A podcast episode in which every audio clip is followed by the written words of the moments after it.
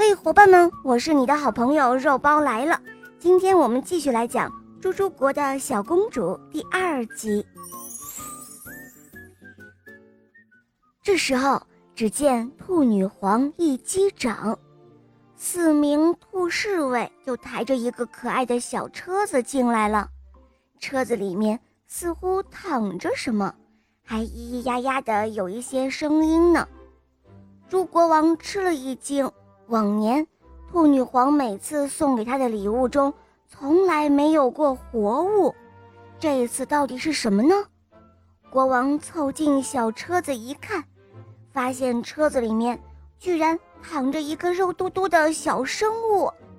这个小生物粉藕一样的四肢，大大的眼睛，卷卷的头发，此刻小嘴还在吹着泡泡。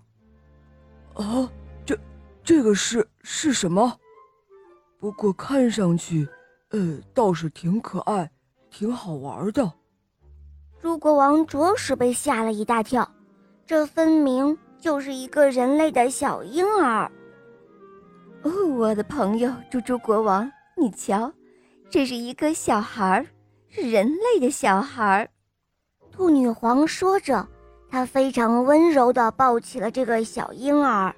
唉，是这样的，蓝宝石岛海域最近发生了一次风暴，有一艘人类的大船沉没了。这个小孩就是被卷到岛上来的。你快看看，哦，她有多漂亮啊，就像童话里的小公主一样。我是多么的喜欢她。兔女皇一边抱着小婴儿，显得一脸慈爱，仿佛手中捧着无价珍宝一样。猪猪国王也凑上前仔细的看着。哦，是啊，女王陛下，可可是您为什么要带带他来我们猪猪国呢？只听兔女皇说：“哎，你也知道，我们蓝宝石岛。”除了萝卜和白菜，什么都没有的。这个小家伙根本就吃不了这些，他一天天的在消瘦，我担心他撑不下去了，所以，嗯，就把他带到你这里。兔女皇说着说着，眼眶就红了。哦，我亲爱的猪猪国王，我最信任的朋友，你能帮我收养他吗？